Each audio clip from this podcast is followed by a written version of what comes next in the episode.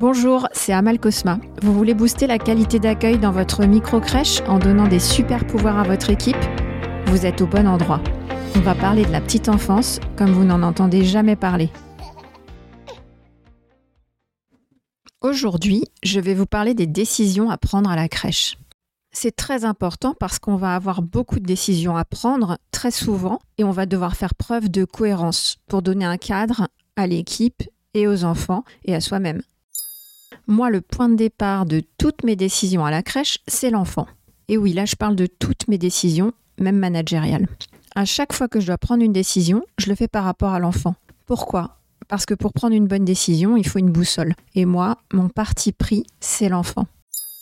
Pour illustrer, prenons le planning. Le planning de l'équipe de la crèche doit avoir un seul objectif, permettre de répondre aux besoins de l'enfant. Alors si c'est bien le cas, le planning ne peut pas varier, ni changer en fonction des besoins des adultes. En général, l'un a piscine, l'autre prend un cours de conduite mardi à 17h, le troisième doit aller chez le dentiste. On a tous une bonne raison de vouloir modifier notre planning. Mais les besoins du groupe d'enfants, eux, ils ne vont pas s'adapter à notre planning d'adultes. C'est à nous, adultes, de nous adapter et de prévoir nos activités ou impératifs en dehors de nos horaires de travail. Si le professionnel a conscience de cet enjeu, il comprendra que le planning ne change pas. C'est pour ça que c'est hyper important d'être clair avec lui dès son embauche. Il faut qu'il s'engage à bon escient. Moi, c'est un sujet que j'aborde dès le premier entretien. Pour être honnête, je fais partie des managers qui n'aiment pas dire non. J'ai peur que le professionnel soit déçu, j'ai peur d'affronter une situation pénible, et ça, ce n'est pas un bon guide pour prendre les bonnes décisions. Alors s'appuyer sur l'intérêt supérieur de l'enfant, ça m'a beaucoup aidé. En plus, le professionnel a tout à y gagner.